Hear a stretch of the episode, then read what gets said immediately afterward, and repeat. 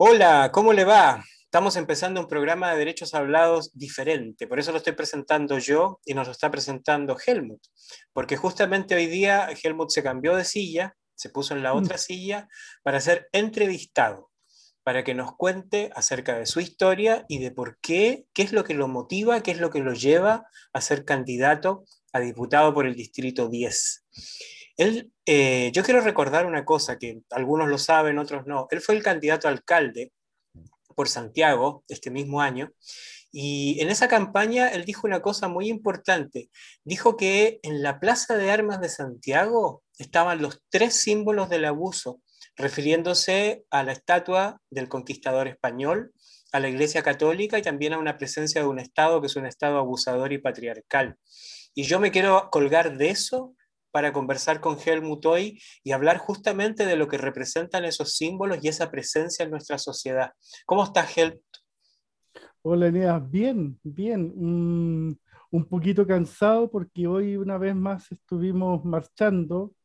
Hoy me tocó ah, eh, estar apoyando al gremio de los profesores. Yo soy, soy hijo de profesora, soy nieto de profesora, soy sobrino de, profesora, entonces es un gremio con el cual siempre he estado muy cercano, tengo mucha sintonía, mucha unidad con ellos. Así que ahí estuvimos hoy día apoyando eh, la lucha del Colegio de Profesores y Profesoras.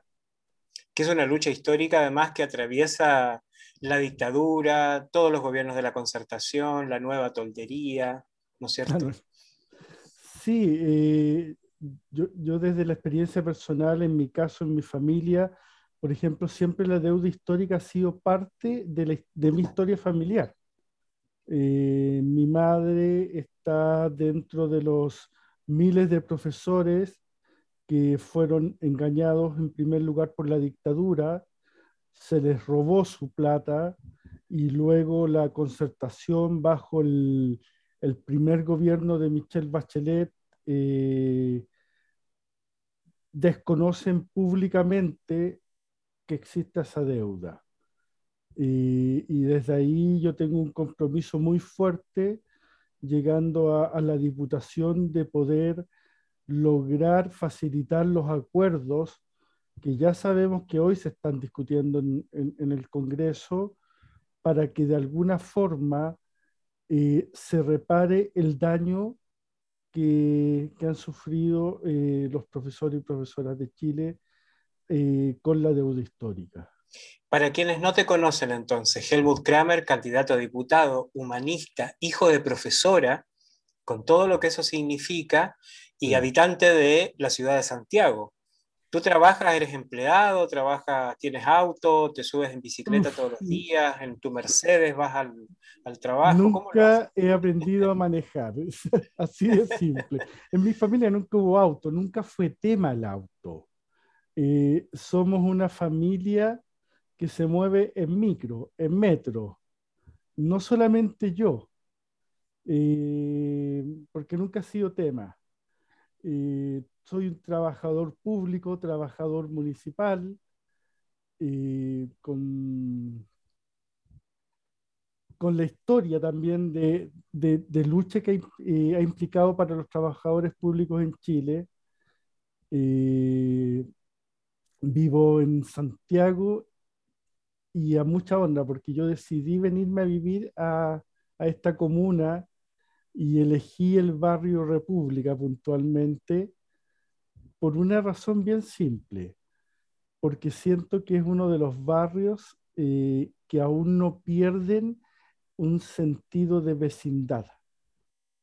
Y eso a mí me gustó mucho.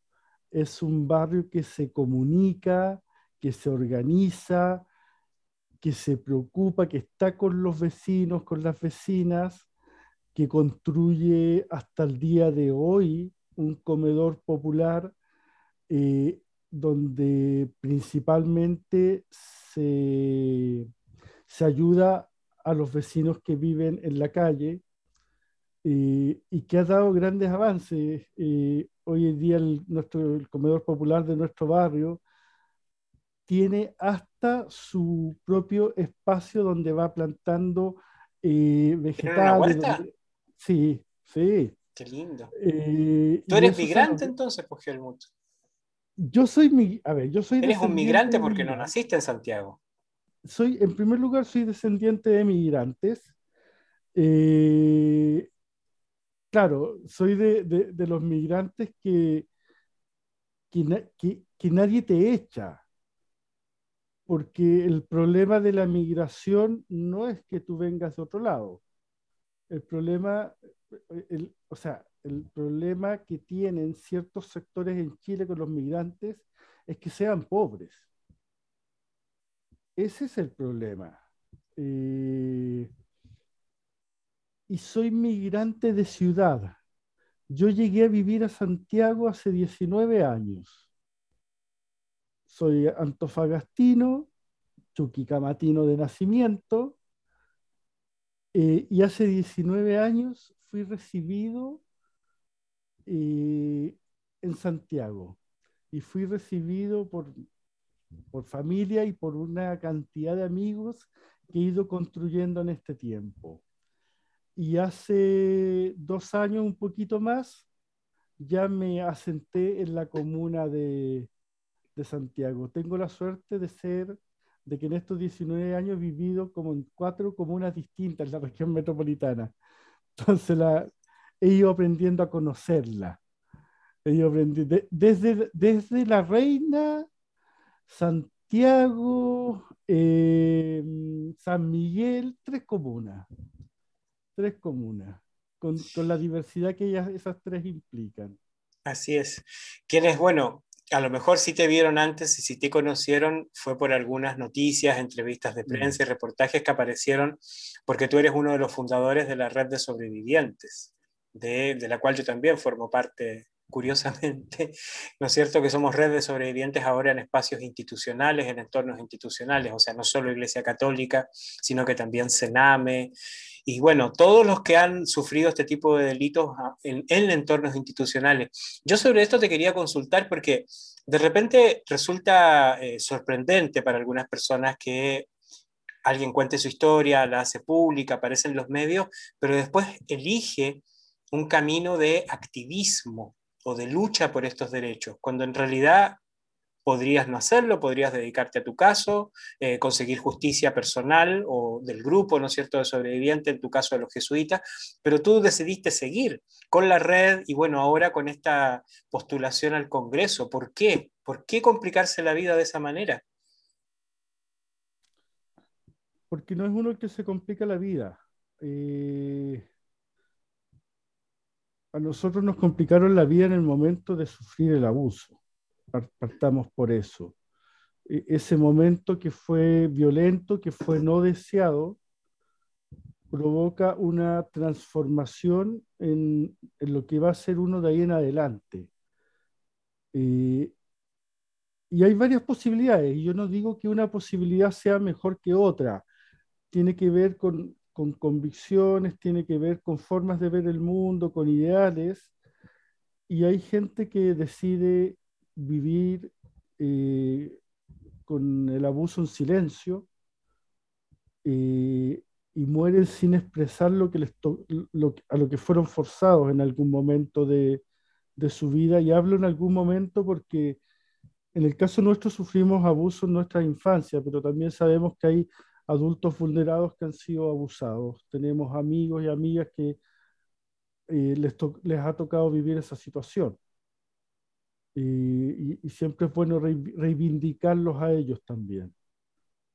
Eh, pero en mi caso, en un momento dado, eh, yo siempre he, he, trabajado activismo, he sido un activista, fui un activista durante la dictadura, fui uno de los miles y miles de chilenos y chilenas que se levantó en procesos de movilización, que el día 5 de octubre también fui a votar por el no.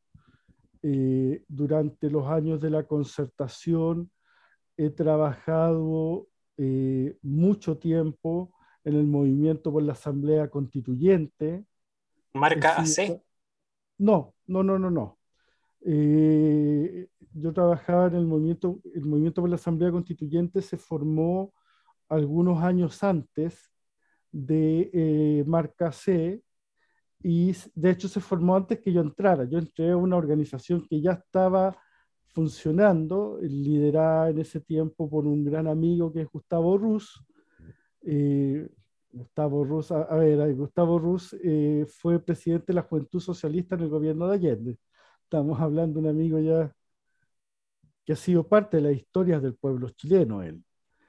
Y eh, empecé a trabajar con, con, el movimiento por la Asamblea Constituyente en los primeros llamados a marcar a C, cuando no tenía todavía la fuerza de este grupo que se levanta con la marca C.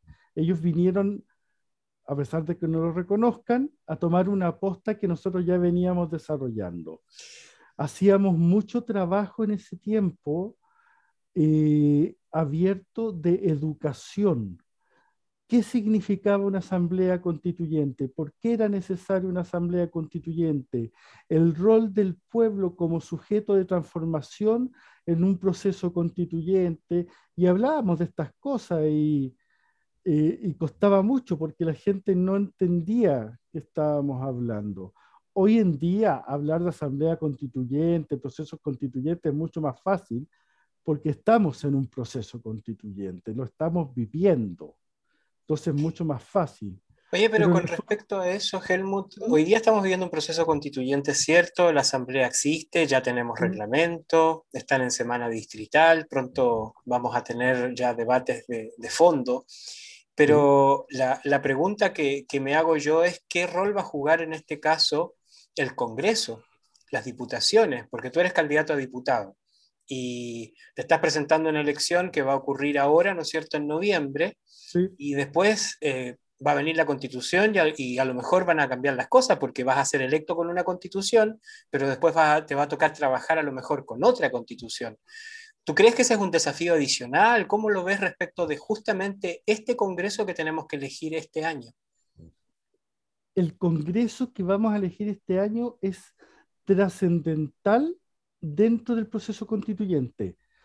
Eh, no es cualquier congreso, debe ser un congreso que se ponga a total disposición de este proceso, no que lo tranque. ¿Por qué? La convención va a escribir una constitución que creo yo eh, va a estar de acuerdo al momento histórico que estamos viviendo. Podrá a lo mejor tener algunas cosas que uno dirá, esto a lo mejor no me gusta mucho, pero no es lo trascendental. Creo que va a ser una constitución que va a empezar a acabar definitivamente la tumba del sistema neoliberal en Chile. Y si, la, y si enterramos el sistema neoliberal en Chile, se empieza a acabar en el mundo, porque acá fue el lugar donde se implantó, fue el laboratorio donde empezaron a probar y lo empezaron a expandir hacia el mundo. Eh, por eso es tan importante, no solamente para los chilenos, sino que para el mundo entero. Pero, ¿qué significa el nuevo Congreso en este proceso? ¿Cuál es el rol? Vamos a tener la constitución, la vamos a aprobar en forma mayoritaria, contundente, pero vamos a tener que empezar a levantar la legislación, la nueva legislación que le dé el soporte, que le dé el cimiento a esta nueva constitución. Y eso, ese trabajo lo debemos hacer diputados, inicialmente senadores, digo inicialmente porque espero que se acabe el Senado como, como organización, pero inicialmente diputados y senadores, que estemos arriba de la ola del proceso constituyente, no quienes quieren detenerlo. Y, eso, y esto no es, no es un tema de no vote por la derecha, así sabemos que la derecha es mala, pero va, va más allá que eso. No podemos eh, detener este proceso porque nos equivocamos en votar miren lo que ha pasado con la elección de Sebastián Piñera, y no solamente esta, las dos. Las dos. O sea, es tanto el daño que se ha provocado que han intentado frenar el impulso de décadas de movilización, de un estallido social fuerte, potente, que en verdad abrió Chile, lo remeció completamente, no podemos detener ese proceso solamente en la constitución. Tenemos que dar ese paso y tenemos que votar por los candidatos a diputados y a senadores que estamos por afianzar el proceso constituyente, cosa que después de eh, tener la constitución en un lapsus de los años que sea necesario, tengamos una legislación que ayude a que los chilenos y chilenas podamos vivir dignamente me resulta llamativo que eso que tú estás contando, que estás expresando de una manera tan clara, no está en los medios de comunicación. Yo no lo he visto en las campañas de los demás candidatos de hablar acerca de que justamente este es un Congreso que tiene que estar alineado con la constituyente, no solamente un punto de vista de representaciones mayoritarias, mm. o sea, ojalá tuviésemos ese 80-20 tan claro como lo tuvimos, ¿no es cierto?, respecto de la constituyente. Mm. Pero tampoco dentro de ese 80 se está diciendo tan claramente eso. Y en general se habla más de el Congreso para y se nombra el candidato presidencial. Mm. Tú eres un diputado que no va a tener o que no tiene en este momento en su campaña un candidato presidencial. No es el Congreso para Pirulo, el Congreso para Pirula, ¿no es cierto? ¿Cómo, ¿Cómo se enmarca dentro de eso el fenómeno del humanismo? Porque recordarlo está bueno, eh, los humanistas son parte de llegar al 88 al plebiscito del sí y el no, y en el primer gobierno de Elwin se bajan. Y se bajan con razones En el gobierno de Frey nos bajamos. Más o menos comenzando el gobierno de Frey nos, salimos de la concertación con un desprecio absoluto a lo que estaba haciendo la concertación. No, lo íbamos, no nos íbamos a bancar tanta corrupción. Y así se han sostenido hasta ahora, trabajando como un partido independiente. Patricio Elwin, cuando nosotros nos fuimos a la concertación, le dijo una frase, a, y Patricio Elwin, con todo lo que significa la figura de un golpista y todo lo demás, le dijo una frase a Tomás Hirsch en ese momento. Le dijo, están tomando la decisión correcta, van a pasar unos años caminando por el desierto, pero van a tener frutos. Esa fue la, la, frase que le dijo Patricio. Le dijo, si yo estuviera con ustedes haría lo mismo. No sé si lo dijo por buena crianza o, o, porque en verdad lo sentía. Y en ese sentido, ¿cuál va a ser tu situación como diputado frente a el nuevo gobierno? Que no sabemos si va a ser un gobierno de cuatro años realmente o no, por lo que tú decías a propósito del proceso constituyente. Mm. Supongamos que le cortan el mandato. Eh, ¿Cuál va a ser tu situación como diputado a la hora de enfrentar ese desafío que es legislar para una nueva constitución eh, con un presidente en la moneda o una presidenta en la moneda que todavía no sabemos quién es, pero, pero ¿cómo te vas a manejar en ese caso? Yo creo que la, relación de los diputados y diputadas humanistas en este proceso con respecto al gobierno que salga electo es bastante simple. Vamos a estar con el gobierno siempre y cuando ese gobierno esté con el proceso constituyente. Es el proceso el que manda, no somos las personas, porque el proceso es el impulso de, del pueblo, de un pueblo que se ha ido expresando, que va más allá de quienes salgamos electos, inclusive, y esto nosotros lo, lo hemos dicho los humanistas, si la Convención Constitucional toma la decisión que una vez firmada la nueva Constitución se llama a nuevas elecciones, nosotros nos ponemos a disposición e iremos nuevamente a hacer nuestras campañas y nuestro trabajo, pero en una coherencia absoluta. Y esperamos que el próximo presidente o presidenta de Chile haga lo mismo. Y vamos a trabajar en todo con todo el apoyo al gobierno de turno, siempre y cuando ellos sean coherentes con el proceso constituyente. Si ellos no son coherentes con el proceso, seremos opositores al gobierno, pero jamás opositores a este proceso de transformación. Es al proceso de transformación, es a la ciudadanía que se levanta, que explota en un momento, que sale a las calles, que impulsa este proceso, es a esa ciudadanía a la que nos debemos, no a las personas, ni siquiera a nosotros mismos. Cuando empezamos a conversar, eh, hablábamos de que tú eres un activista. ¿Activista mm. de qué? De los derechos humanos y de la infancia, dice tu campaña electoral. ¿Qué, significa para ti cuando hablamos de derechos humanos? Porque es una cosa que se ha estado mencionando y que ha saltado, ¿no es cierto?, desde la revuelta social, desde la Plaza de la Dignidad. De pronto nos acordamos que habían derechos humanos y bueno, de eso se ha hecho casi una fiesta con esas palabras y se han usado y abusado también de ellas. ¿Cómo ves tú el enfoque de los derechos humanos en tu trabajo y en tu futuro trabajo como legislador? Saramago, eh, en un escrito que por ahí lo, tengo, eh, plantea que en el mundo actual la única revolución posible es hacer de los derechos humanos una realidad, hacerlos vida, hacerlos carne. Eh, y esa es la, la imagen que a mí me moviliza con respecto a los derechos humanos. Eh,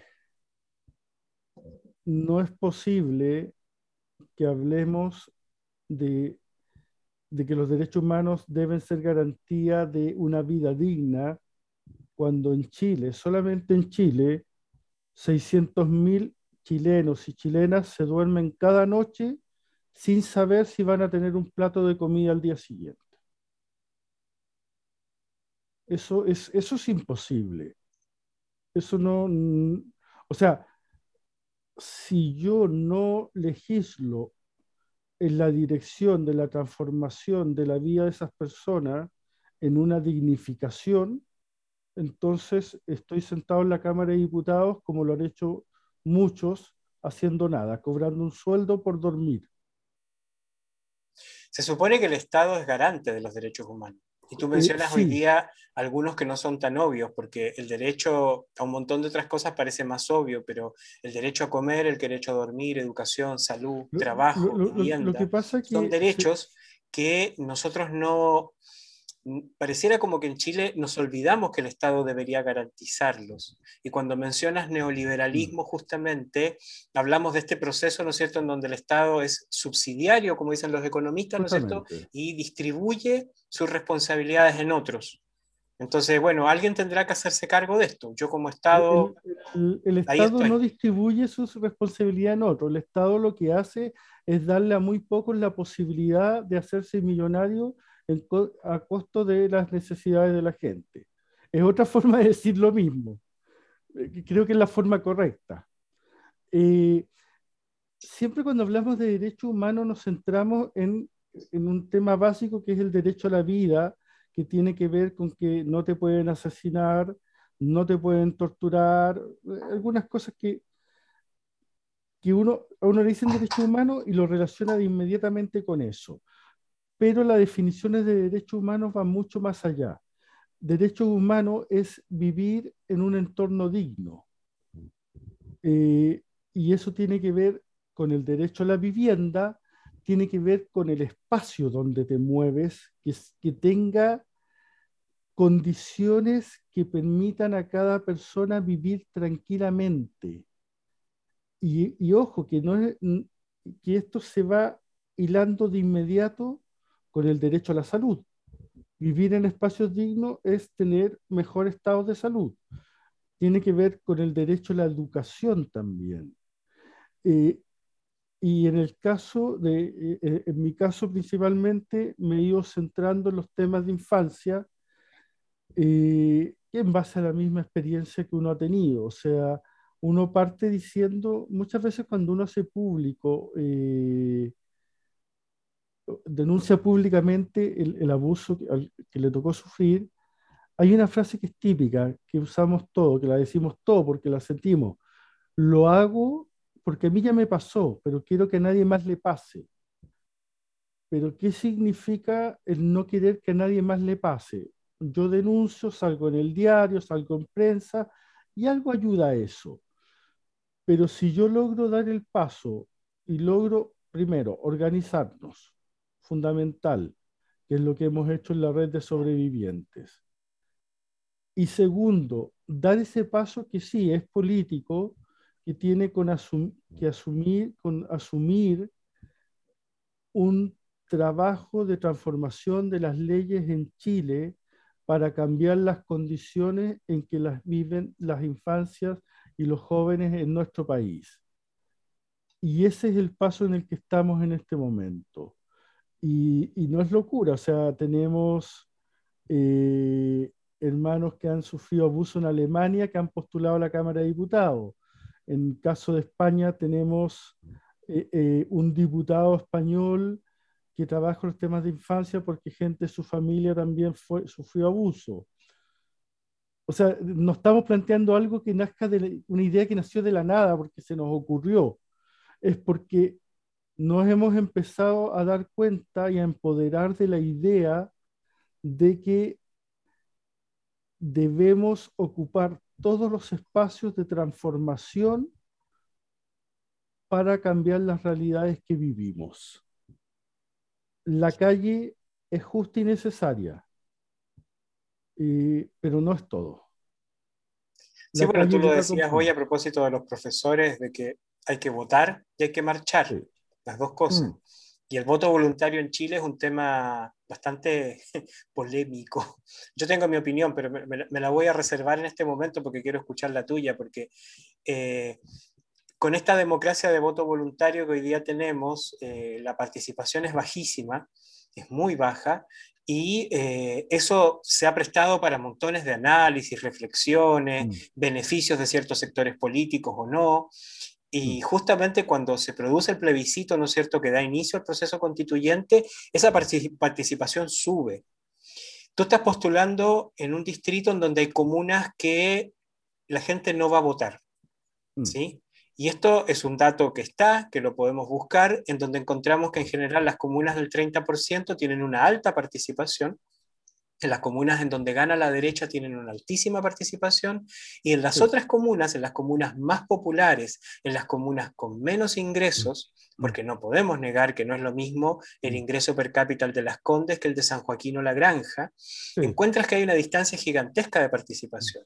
Entonces, más allá de la respuesta obvia de decir, bueno, la gente tiene desidia, está cansada, no cree en el sistema, ¿qué podemos hacer con eso? ¿Cómo podemos llegar a esas personas que viven en esas comunas y que digan, bueno, sí, la verdad es que vale la pena ese domingo usar mi tiempo y votar?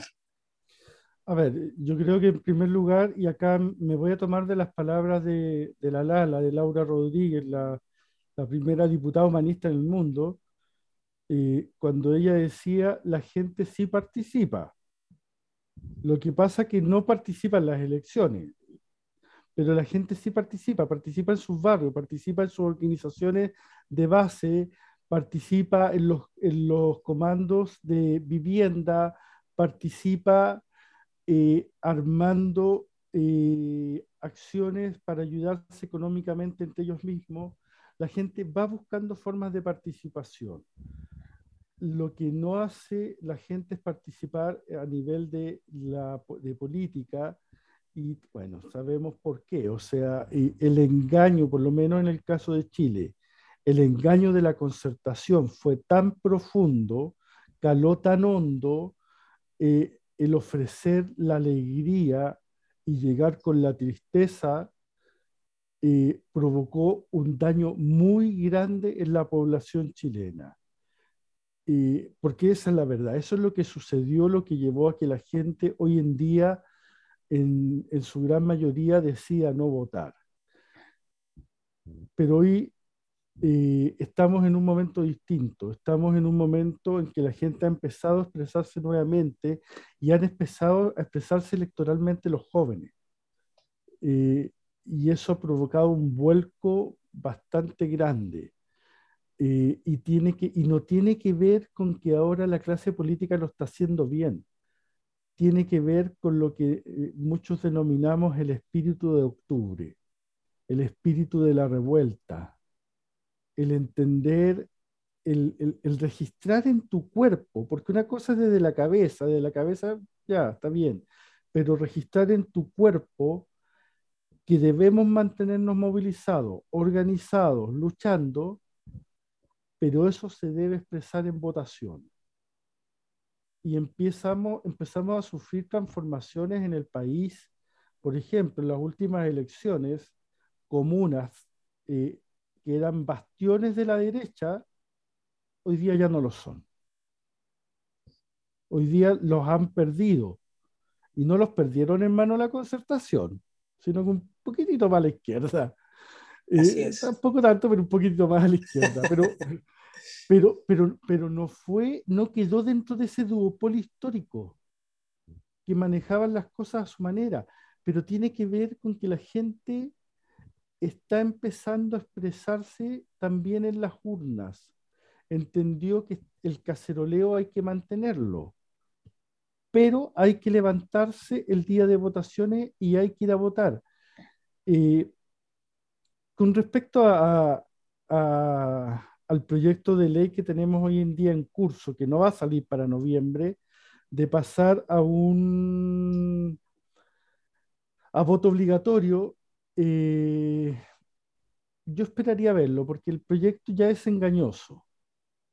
Eh, dice, vamos a implementar voto obligatorio, pero si usted no va a votar, no va a recibir, no va a pasar nada entonces no es obligatorio. Exactamente. Eh, yo lo que siento es que lo que se está tratando de hacer en Chile por parte de la actual casta política tiene que ver con nuevamente engañar para hacer creer que están haciendo bien las cosas ahora y en verdad están tratando desesperadamente de mantener su estatus.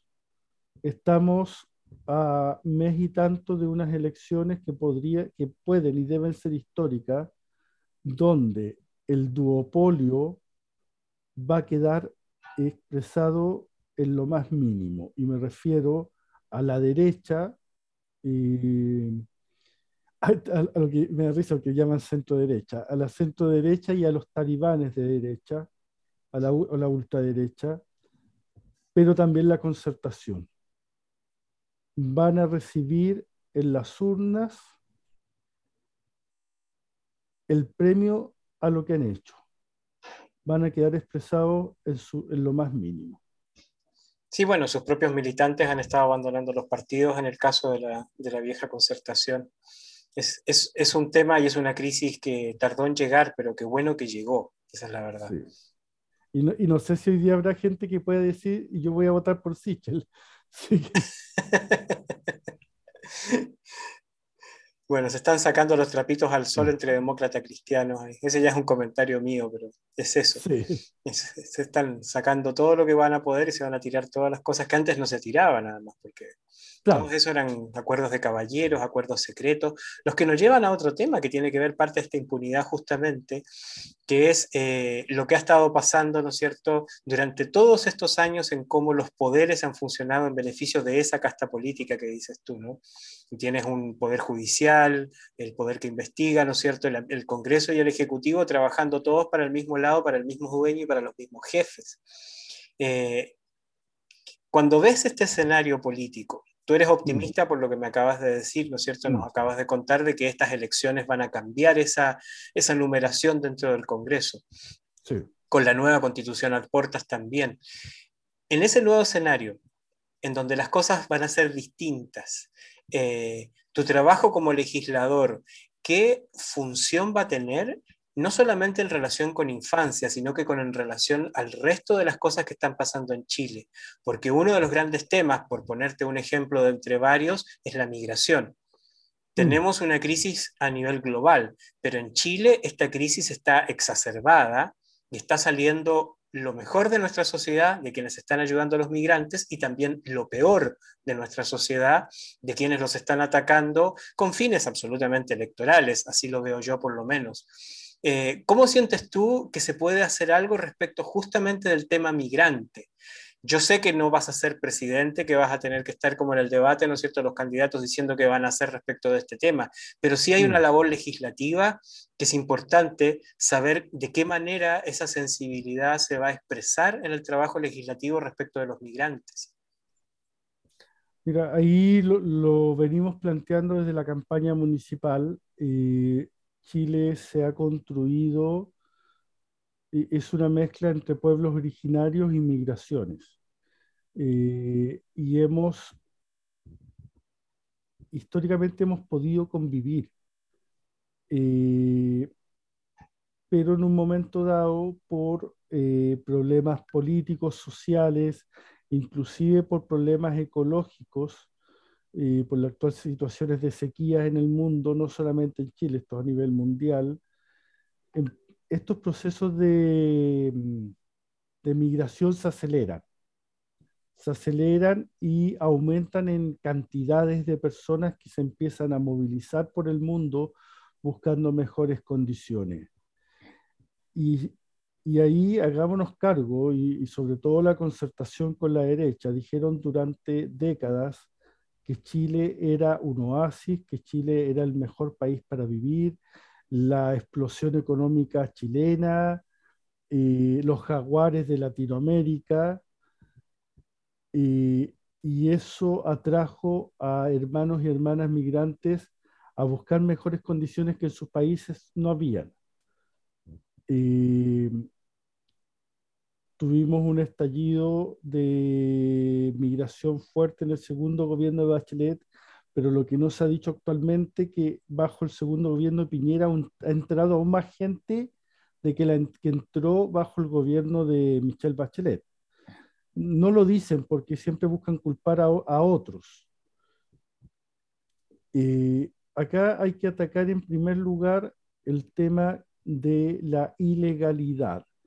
El sistema chileno lleva a que un migrante, una persona que llega a Chile a mejorar, a, mejorar su forma de vida y poder aportar a nuestro país, llegue a pasar hasta cuatro años legalizando sus papeles.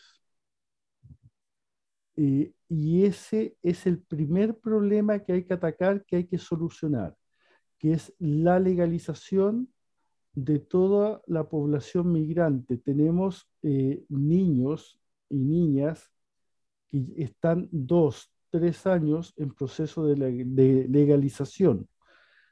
El solo hecho de retrasar los procesos de legalización y que ellos no puedan acceder a todos los beneficios, siendo que sí están, ya están pagando por estar en Chile, ya están haciendo que entre plata a las arcas fiscales y el negarle los beneficios mediante el entorpecimiento. ¿Negarle beneficios o negarle derechos? Porque estamos hablando de derechos, derechos, justamente, derechos. Hay algunos puntos donde Chile ha avanzado. Por ejemplo, Chile no le puede negar la educación a un niño o una niña independiente de su estado de legalidad. Yo trabajo en el mundo de la educación municipal y, se les recibe, porque inclusive hay una ley que dice que se les debe recibir.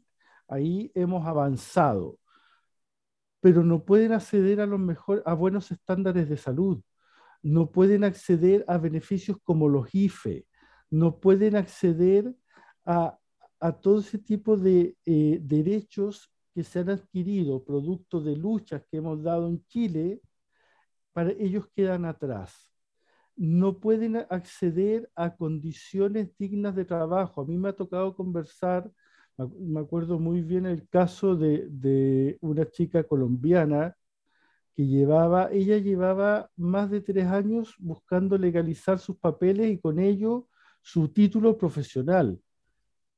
Ella eh, trabajaba, me acuerdo, ligada al área de la salud. Y me decía, Helmut, he tenido que trabajar de garzona y en el último lugar en que trabajó ella, tuvo que salir corriendo porque el dueño del local intentó abusar sexualmente de ella. Ella logró arrancar y el tipo le dijo, no me vayas a denunciar porque tú no estás legal en Chile, te van a echar. Exacto. Eso, eso es lo que está pasando, esa es la realidad. Es que quizás uno podría ponerse desconfiado con justa razón y decir a lo mejor esa ilegalidad beneficia a alguien. Porque arrendarle a una persona ilegal le puedes cobrar mucho más cara la pieza, y eso lo sabemos en nuestras comunas del centro de Santiago. Eh, si le tengo que ofrecer un trabajo, le pago menos. O sea, la, la ilegalidad implica justamente eso, implica beneficios para los mismos de siempre que están abusando y se están aprovechando de personas que no están en la posibilidad de exigir derechos. Porque Justamente, ahora, uno de los argumentos que más dan, bueno, hay dos argumentos que ellos vienen a quitarnos. No sé qué nos van a quitar porque nosotros no tenemos muchas cosas. Los, chilenos, los que vivimos en Chile, excepto el 1 o 5%, el resto no tenemos muchas cosas. Así que no sé qué, qué, qué es lo que nos van a quitar. Si eso ya lo quitaron, lo quitaron eh, y, también tienen apellidos extranjeros, son los Polman, son, son, esta gente la que... Son otros migrantes pero con un color de piel diferente. Justamente, por lo tanto no sé qué nos van a quitar. El otro argumento que se ocupa mucho es que vienen a delinquir. Eh, las cifras son bien claras. 2% de los migrantes que han entrado a Chile eh, se han dedicado a delinquir. Eh, son cifras que son bajísimas. La gente viene acá a trabajar. Ellos quieren una cuestión bien simple. Quieren surgir, quieren vivir tranquilos. Quieren lo mismo que nosotros estamos peleando. No es nada distinto. Entonces, todos los argumentos que se presentan no son nada más que formas para justificar un odio a la pobreza y un racismo asqueroso. No es nada más que eso. Eh, Chile tiene condiciones para lograr sistemas de mejor distribución que nos permitan a quienes hemos nacido en Chile y a quienes han llegado a vivir a nuestro país para vivir en forma digna. Eso está. Me quedo con esa afirmación tuya, que la comparto plenamente. Te agradezco que nos, me hayas prestado un ratito el, el podio de, de, conductor de este programa. Así las personas también te conocen más a Helmut fue, Fue raro ser el entrevistado, pero fue entretenido. Sí, así es. Pero bueno, obviamente Derechos Hablados sigue todas las semanas. Eh, tú vas a seguir con, con, con otros entrevistados. Así que bueno, Gracias por, por dejarme jugar un rato al periodista. En este capítulo cumplimos 16 capítulos, cuatro meses con derechos hablados. 16 capítulos, cuatro meses de derechos hablados. La gran pregunta es que cuando seas diputado, ¿vas a seguir con derechos hablados? Tengo la idea de mantenerlo. ¿Cierto? tengo la idea. Yo creo que eso es una de las deudas también que tiene la, política chilena, que termina la campaña y no se acuerdan más del territorio, no visitan más a la gente, no hacen más el programa que estaban haciendo. Y mm. justamente es ahí donde surge la desilusión y las personas después no votan, porque hay que sostener. Los que están en el territorio tienen que seguir ahí. Yo sé que tú eres un tipo de la calle, un Helmut que no solamente se tema el metro para ir a trabajar, sino que está ahí en la vida con la gente, así que preguntas fundamentales que uno tiene que saber. ¿Te comprometes a mantener tu casa, por ejemplo? ¿Vas a seguir viviendo donde mismo cuando seas diputado? Yo me vine a vivir acá para, porque era el espacio donde quería vivir. Eh, me gusta. No tengo en mi cabeza eh, cambiarme de sector. Exactamente. No, vas a seguir usando el metro. Es que, es que más encima irme a vivir al barrio alto cuando no hay nada más fome. me, ha tocado trabajar en esos lados y, y en verdad lo encuentro absolutamente fome. Le falta cumbia. Esa es la verdad.